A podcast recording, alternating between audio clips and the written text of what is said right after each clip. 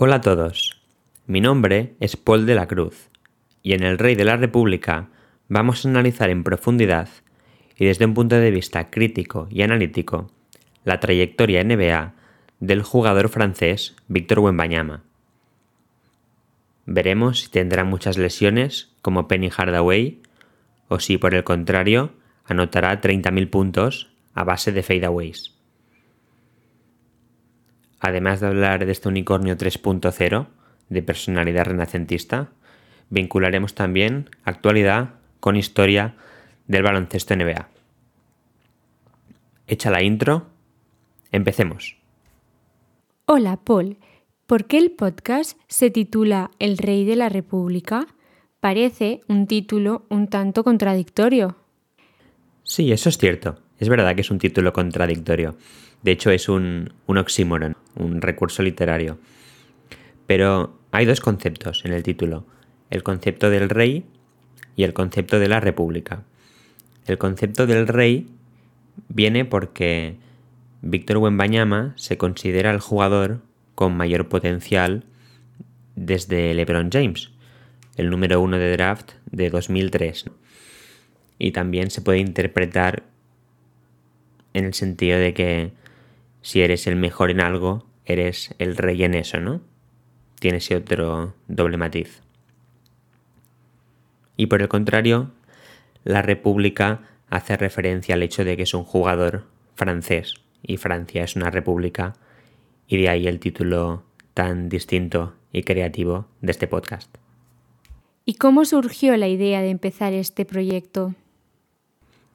Este es un proyecto en el que llevo trabajando ya bastante tiempo, pero ha habido tres momentos en concreto que sumados han hecho que me decantara para mm, empezar este podcast.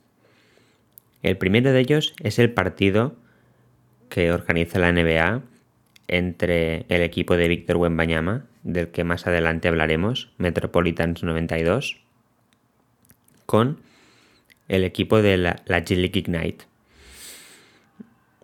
El objetivo era mm, dar a conocer al mundo dos talentos que en ese momento parecía que iban a ser el número uno del draft de 2023 y el número dos de ese mismo draft, Víctor Wembanyama y Scott Henderson, respectivamente.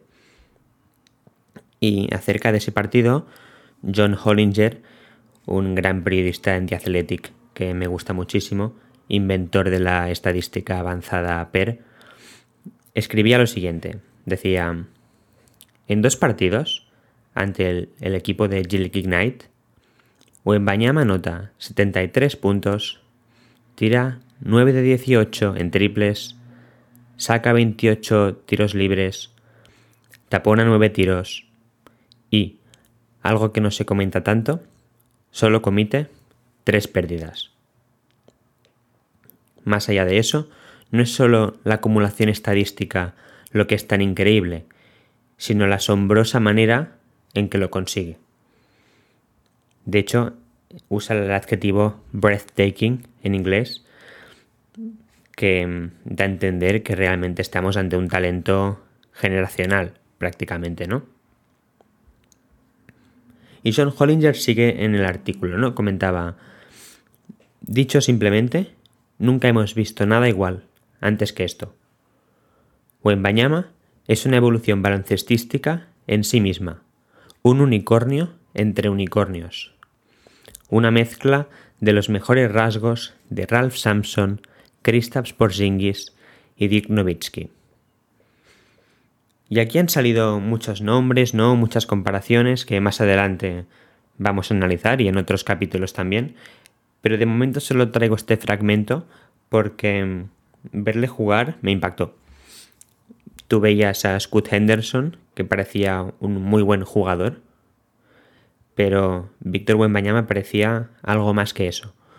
Un talento generacional como yo ni ningún otro había visto antes, ¿no? Entonces, esto ocurrió a principios de octubre, que fue el primer momento que me impactó.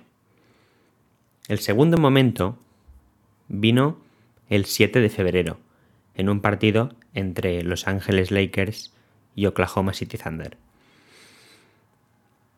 En ese partido, LeBron James anota aquella canasta defendida por Kenrich Williams para convertirse así en el máximo anotador histórico en temporada regular con 38.388 puntos. Me acuerdo además que Thomas Bryan de Los Ángeles pedía el balón al poste en ese momento pensando realmente que LeBron James iba a pasar, ¿no? E iba a desaprovechar esa oportunidad para anotar ese fadeaway. Pero bueno, en cualquier caso, para mí un joven cuya pasión es la NBA, yo soy consciente que no tiene el mismo significado esa canasta que para periodistas como Brian Windhorst, que han seguido la carrera del rey desde prácticamente sus inicios. Es cierto que he estudiado su evolución y he visto muchos partidos de forma retroactiva, pero la sensación no es la misma. No es lo mismo ver el Game 6 de las finales de 2013 en diferido, sabiendo que el triple de Ray Allen va a entrar, que verlo en directo. Eso es evidente. Entonces, con esta comparación, yo no quiero decir que Víctor Wembanyama vaya a ser el próximo LeBron James, porque si algo quiero dejar muy claro en el Rey de la República es que mi visión va a ser muy moderada, realista y libre de, entre comillas, lo que en Estados Unidos llaman hot takes y análisis simples, ¿no? Mi intención es ir más allá de lo que las cosas parece que son para ver si efectivamente son así o no. Esto entonces me lleva a decir que yo no tengo ninguna expectativa para la carrera de Wemby. Y a veces me molesta que se hable de este jugador como si ser un futuro miembro del Salón de la Fama, un mero Hall of Famer, ¿no? Fuera un fracaso para él. Como si después de 20 años no le consideráramos uno de los mejores 20 jugadores de la historia, fuera un fracaso, ¿no? Eso me parece absurdo. Entonces mi conclusión es que yo creo que hay que analizar sin prejuzgar y sin tener ideas preconcebidas de cómo tiene que ser la carrera de Wemby para ser considerada un éxito, entre comillas, o un fracaso, también entre comillas, ¿no? Creo que hay muchos grises en la vida que hay que saber analizar. Yo prefiero disfrutar de su evolución y con el paso del tiempo pues ya veremos qué nivel puede llegar a alcanzar este jugador. Lo que está claro es que el nivel de expectativa es muy elevado, pero no hace falta recordar que eso es un arma de doble filo y más en la época de redes sociales en la que vivimos hoy en día, ¿no? y esto me lleva precisamente al tercer punto que me dio el impulso final para empezar este podcast, ¿no? Hemos quedado que el primero fue a principios de octubre, el segundo fue a principios de febrero, en un partido en que, por cierto, Los Ángeles pierde. Y el tercer momento viene el 11 de abril, horas antes del inicio del play-in, cuando la NBA publica la lista de los 10 jugadores más vistos vía redes sociales durante la temporada. Y me sorprendió muchísimo algo en concreto. Leo la lista. Número 1 LeBron James, número 2 Stephen Curry, número 3 Luka Doncic, número 4 Jamorant, número 5 Giannis Antetokounmpo, número 6 Jason Tatum, número 7 Kyrie Irving, número 8 Víctor Wembanyama, que esto es lo que me sorprendió, número 9 Jordan Poole, que siendo sincero también me sorprendió en menor medida, pero me impactó. Y número 10, Nikola Jokic. Entonces, teniendo en cuenta las tres cosas que yo he mencionado, me di cuenta de que estábamos ante algo histórico y algo único y me pareció una oportunidad de oro poder empezar a analizar la trayectoria NBA de este jugador desde sus inicios. Y aquí estamos. ¿En qué plataforma se va a poder escuchar el podcast y con qué frecuencia van a salir episodios nuevos? Es cierto que dentro de poco va a empezar la postemporada y mm, el formato de este podcast va a ser un poco distinto por ello, pero como norma general se va a publicar en Spotify y la frecuencia va a ser semanal. ¿Cuál es el origen de este jugador? ¿Podrías analizar con un poco más de profundidad su infancia, entorno y primeros pasos en el mundo del deporte? Exacto. Ahora que ya me he presentado, he dicho que me llamo Paul de la Cruz, ahora que ya hemos hablado del origen del nombre del rey de la República, que hemos hablado del origen de la idea y de cómo surgió este proyecto, y que ya hemos mencionado que el podcast se va a emitir en Spotify con frecuencia semanal, creo que toca efectivamente hablar de lo más importante, ¿no? Que es del jugador en sí mismo. Víctor Wembanyama, apodado Wemby por temas de brevedad. Y para ello traigo un artículo de Brian Windhorst en ESPN. Ya veréis que traigo periodistas muy distintos. ¿eh? Antes hablábamos de John Hollinger, que ofrece un punto de vista más analítico de las cosas. Y Brian Windhorst en este caso escribió un artículo que hablaba de el plan que han trazado las personas alrededor de Víctor Wembanyama y él mismo durante una década para llegar hasta el punto en el que está hoy en día. El objetivo al final es que sea un jugador que pueda realizar todo el potencial que tiene, que es mucho decir. Entonces, el artículo empieza diciendo que Wemby creció en Le Chenet, un suburbio muy cerca del Palacio de Versalles, a unos 40 minutos, en coche de París. Su madre, Elodie, fue jugadora de baloncesto profesional en Francia. Y como jugadora era el perfil de enforcer, ese jugador fuerte que muchas veces se encarga de el trabajo sucio, de defender a los compañeros. Era descrita como una Kendrick Perkins en ese sentido. Y tras retirarse se dedicó a ser entrenadora y a enseñar a jóvenes a jugar al baloncesto. Por otra parte, su padre, Félix, fue un atleta de salto de longitud, profesional también, que enseñó a sus hijos la forma correcta de moverse y de correr. Y tanto su madre como su padre, por lo tanto, eran atletas profesionales, ambos eran altos y tenían otros antepasados que ganaron la lotería genética en ese sentido, ¿no? Recuerdo que en el artículo mencionaban también un abuelo. Wemby es el mediano de tres hermanos. Su hermana mayor, Yves, es jugadora profesional de básquet y ha jugado con la selección de Francia. Y su hermano menor, Oscar, también juega al baloncesto.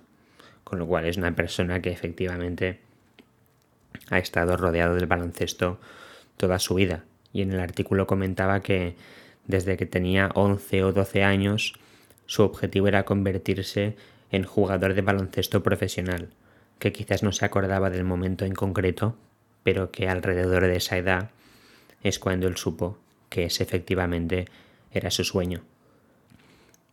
Y llegados a este punto, traigo dos figuras que me parecían relevantes. La primera es que en estos 11, 12 años que comentamos, fue cuando conoció a Karim Bubekri, un auténtico fanático de Isaiah Thomas, el base de los 80 que ganó esos anillos con Detroit. Y comentaba que cuando Karim se convirtió en entrenador, le fascinaban dos extremos. Le fascinaba Pistol Pete Maravich en los años 70 y los mixtapes de An One a principios de los 2000. En cuanto a ambas, tengo que mencionar que hay un libro muy interesante de Mark Krieger que se titula Pistol, la vida de Pete Maravich. Y en relación a los mixtapes de One, hay un documental que salió hace unos años en Netflix, muy recomendable al respecto. Pero en cualquier caso, lo que quiero dar a entender es que son casos de baloncesto muy alternativo, muy creativo, e incluso yo comentaría que adelantado a su tiempo, tanto en el caso de Pete Maravich como en el caso de And One, un baloncesto más callejero. Y el segundo nombre que me parecía relevante es el de Mike Schmitz. La primavera de 2018 fue él quien descubrió o quien por lo menos introdujo a Wemby en la esfera NBA. En ese momento Mike era un analista de draft de ESPN que además publicaba unos vídeos en YouTube, tenía unas secciones analizando el perfil de juego de los jugadores que se iban a presentar al draft de la NBA. Y a mí realmente me gustaba porque es de las pocas secciones en ESPN que se hablaba de, baloncesto, ¿no? No se hablaba de contratos altos, de, de dramas ni de polémicas, sino que se centraban pura y exclusivamente en el juego. Es una pena que ahora haya ido a trabajar a la front office del equipo de Portland, pero en cualquier caso es a él a quien se le atribuye en Estados Unidos y en la NBA, en la esfera de la NBA, el descubrimiento de Víctor Wembanyama. ¿Y cuándo empezó su trayectoria como jugador de baloncesto profesional? como pasó de jugar en Francia a ser el número uno del draft de la NBA de 2023. Exacto, ahí está la clave. Hemos comentado que es en la primavera del 2018 cuando es descubierto por Mike Schmitz. Víctor Wembanyama se hace profesional en 2019, cuando empieza a jugar con Nanterre 92, donde jugaría dos años de 2019 a 2021. Y luego, de 2021 a 2022, jugó en Asbel, en el equipo por entonces propiedad del futuro Hall of Famer dentro de poco, Tony Parker. Sin embargo, como el equipo era muy competitivo y tenía aspiraciones a títulos, al final Wemby acabó siendo un mero jugador de rol que dispuso de minutos limitados otra vez, ¿no? en ese equipo, en Asbel, ganar era mayor prioridad que desarrollar a Víctor Wembanyama. Me pareció muy interesante esa frase del artículo de Brian Windhorst. Entonces, por ello, optó por convertirse en agente libre para poder formar parte de un club cuya prioridad fuera desarrollarle sin necesariamente tener tanta presión competitiva como en Asbel y pese a tener ofertas de la G-League, de Europa o incluso de Australia, optó por firmar en un club no muy prestigioso en Francia, Boulogne-Levallois Metropolitans 92. Es curioso porque su primer equipo se llama Nanterre 92 y su tercer equipo, después de Asbel, Metropolitans 92, ¿no? Pero, más allá de esta curiosidad, Allí puede jugar con compañeros que le complementaban, un entrenador, Vincent Collet, que le daba minutos. Vincent Collet le ha entrenado este año en Francia, pero es un entrenador de mucho prestigio que además es el entrenador jefe de la selección de Francia. Obviamente son casos distintos, pero lo que Greg Popovich es en Estados Unidos y para San Antonio, pues lo sería Vincent Collet para Francia.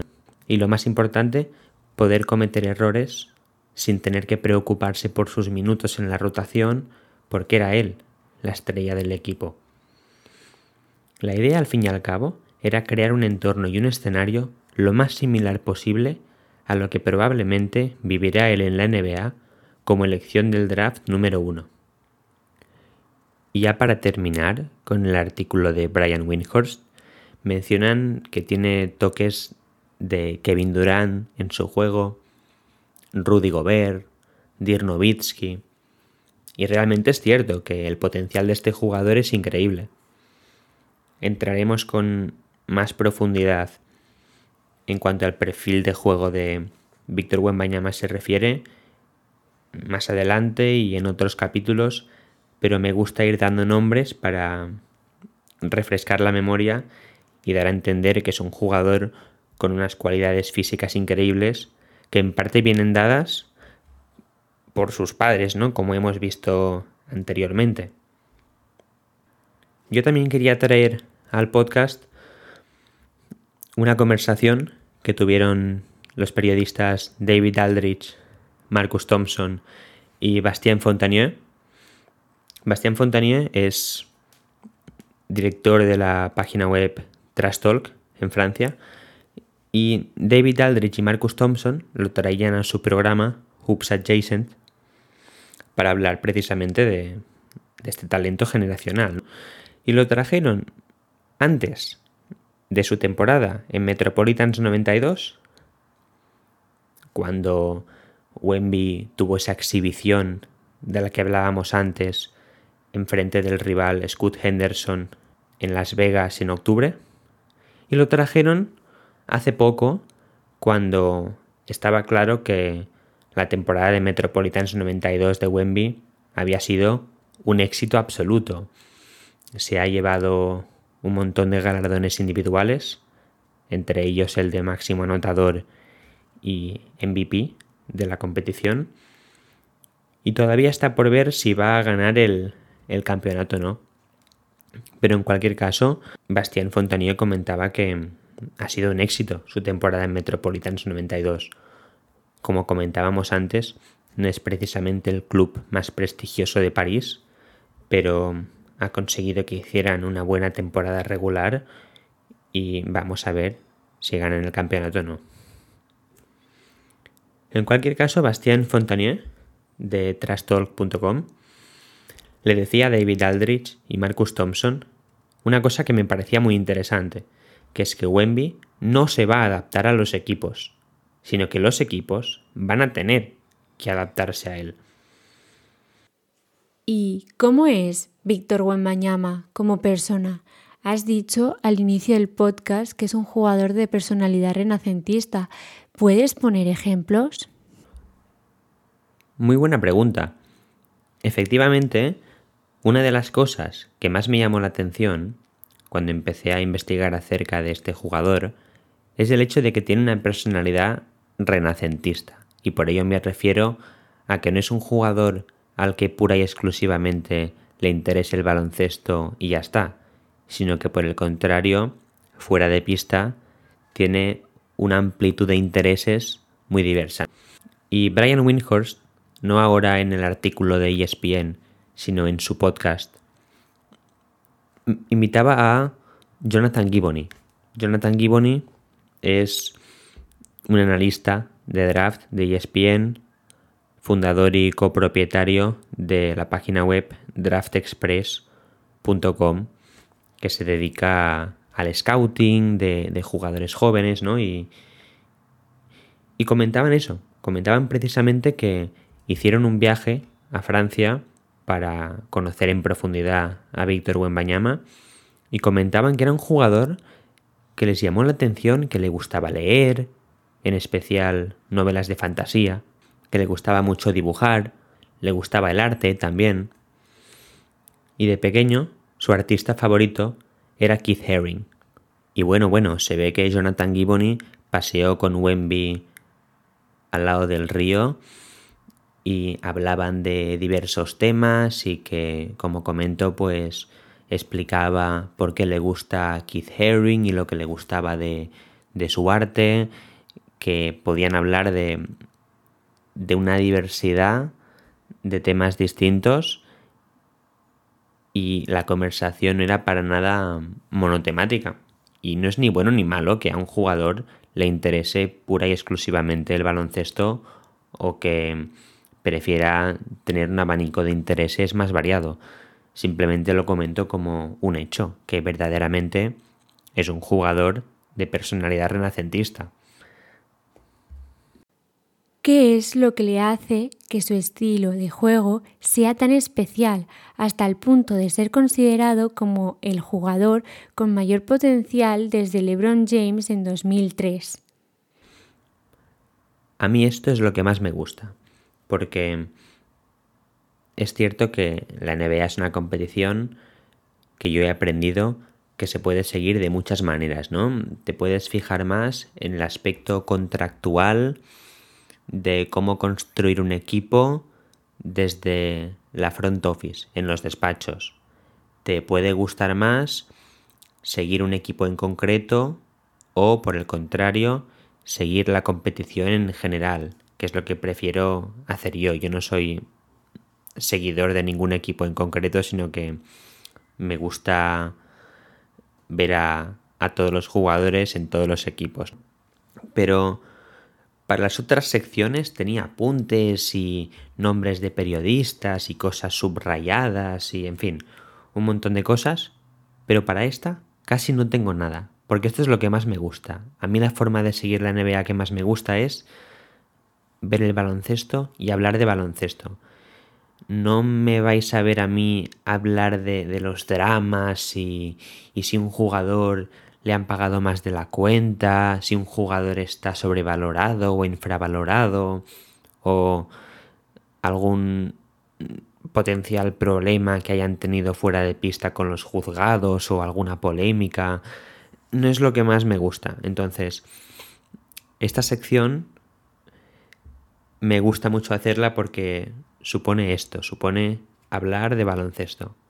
Y no voy a comentar durante mucho rato lo que hace que Víctor Wembanyama sea tan especial, porque esto me gustaría hacerlo más adelante, pero sí que creo que es conveniente dar tres o cuatro pinceladas para dar a entender por qué hay tanto hype, ¿no? como se dice hoy en día, con, con este jugador.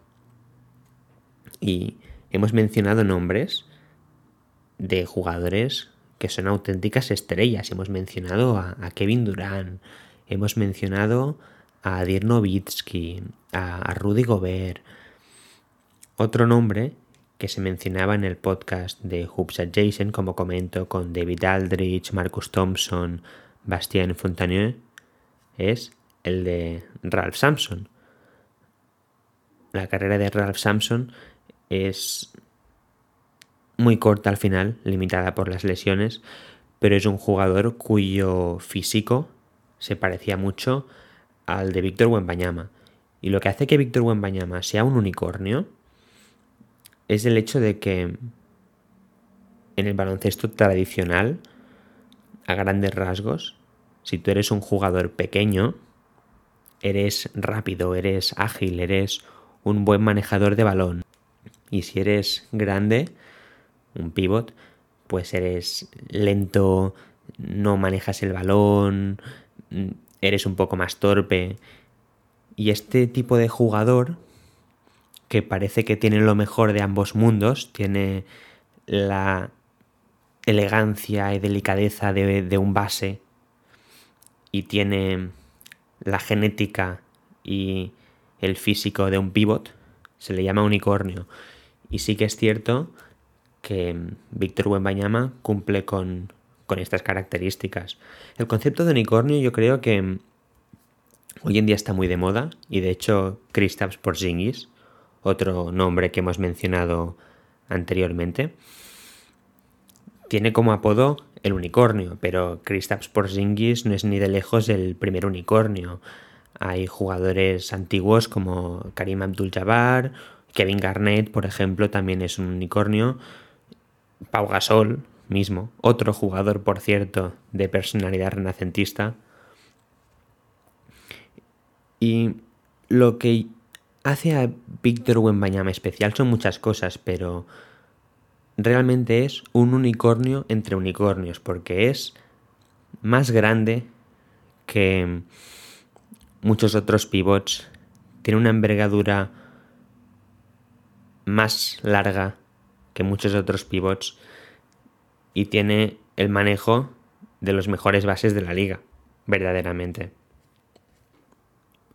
Entonces, traigo algunos fragmentos de The Athletic que salieron cuando el viernes 21 de abril Víctor Wembanyama se declaró oficialmente al draft en el programa de televisión NBA Today entrevistado por la periodista Malika Andrews.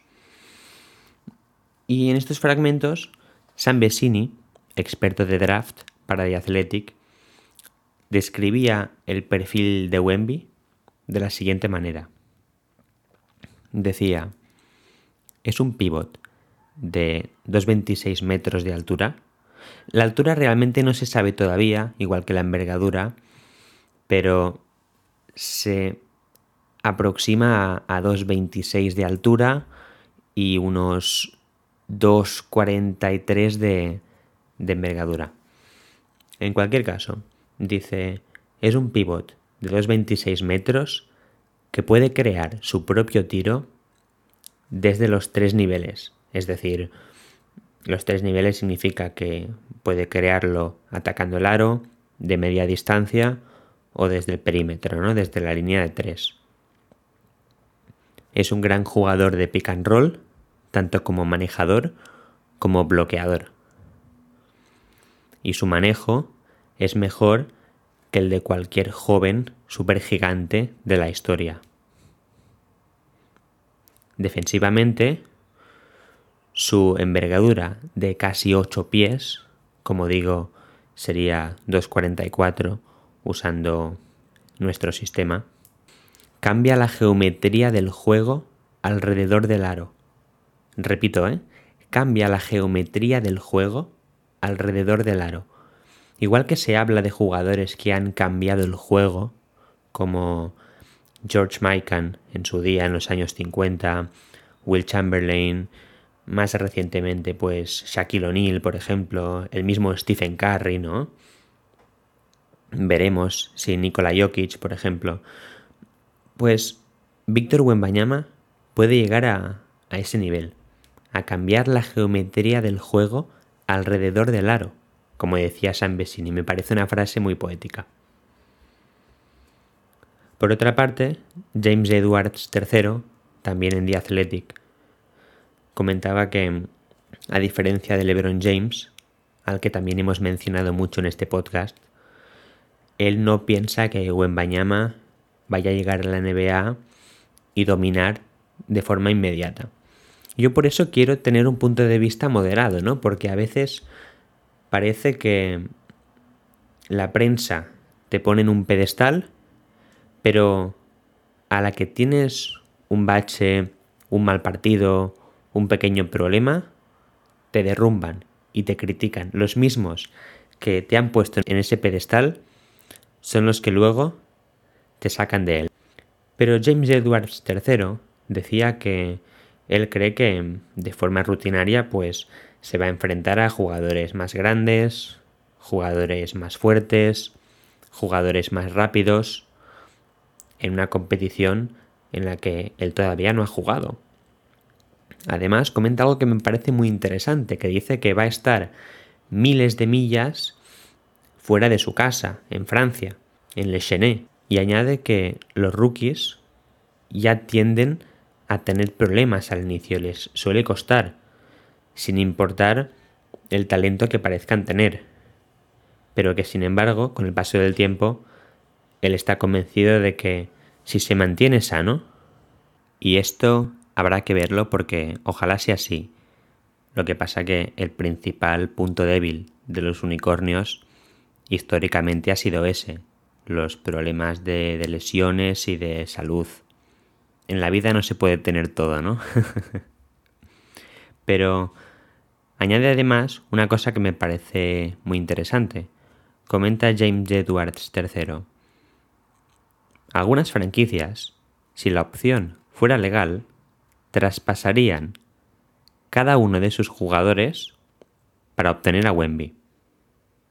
Y finalmente termina diciendo, yo creo que Wembanyama será un 3, un alero, o un 4, un ala pivot, en el nivel NBA. No creo que juegue mucho de pivot. Y esto nos lleva a una de las preguntas que va a haber que solucionar con Víctor Wembanyama a nivel baloncestístico, que es qué posición va a jugar. Porque ya hemos comentado que puede manejar como un base, tiene el tamaño de un pivot, pero parece que no tiene el cuerpo para luchar en el poste, por ejemplo, ¿no? Da la sensación de que su juego va a ser más de cara al aro con lo cual parece que eso podría ser una opción, empezar jugando de 3 o de 4, por lo menos al inicio.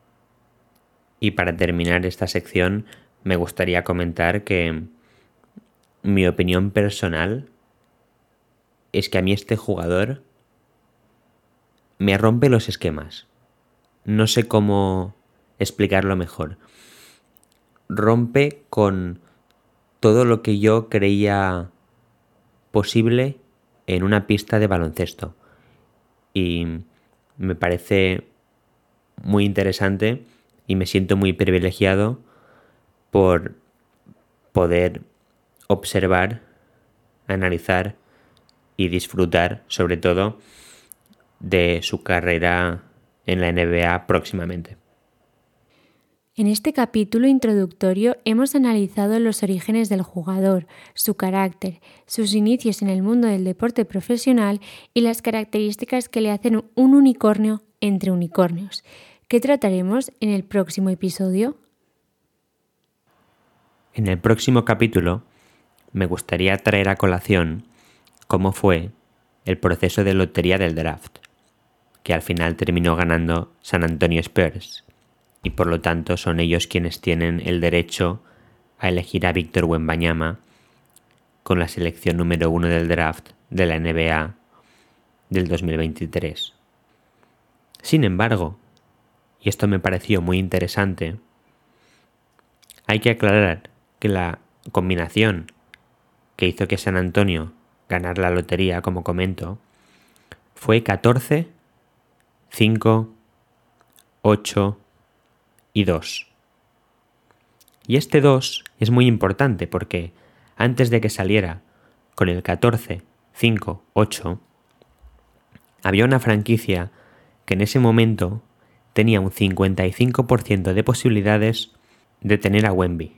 Y esa franquicia no era San Antonio, sino que era Washington, Washington Wizards. Pues en fin, cosas como estas son las que comentaremos en profundidad en el próximo episodio. Pero antes de despedirme, quería hacer una pregunta de trivial que haremos cada podcast. Algunas serán más fáciles, otras serán más difíciles. Y en relación a lo que comentaba de la lotería y de San Antonio, la pregunta tiene que ver con eso. A estas alturas supongo que ya habréis visto que me gusta darle una vuelta de tuerca a las cosas, ¿no? Pues la pregunta va en ese sentido. Como bien sabéis, Netflix en 2020 sacó un documental que se hizo muy conocido titulado The Last Dance, el último baile, en el que documentaban los años de Michael Jordan en Chicago Bulls y especialmente hablaban de esa última temporada, la 97-98, en que ganan su sexto título. Sin embargo, a pesar de que es bien sabido que en la temporada siguiente ya no están Michael Jordan ni Scottie Pippen, etc., no es tan conocido ese equipo de Chicago que efectivamente juega la temporada 98-99. Y es un equipo que he apodado The First Dance. Y la pregunta es la siguiente. ¿Qué jugador que no formó parte de The Last Dance, disputó más minutos en The First Dance. Dicho de otro modo, que jugador que sí que formó parte de la temporada 98-99 de Chicago Bulls no lo hizo en la anterior en que se proclamaron campeones.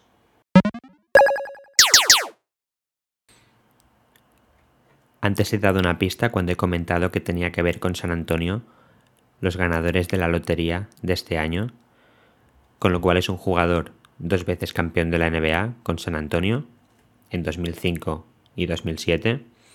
No era una, estrella del equipo, pero sí que era un sólido jugador de rol que contribuyó positivamente al anillo. Era un buen triplista, sólido manejador de balón, buen pasador también. También fue el primer campeón del concurso de mates de raza blanca, y estoy hablando de el hijo de Rick Barry, Bren Barry. Y ahora sí que sí, me despido. Gracias por escuchar. Puntúa el podcast si te ha gustado y nos vemos la semana que viene.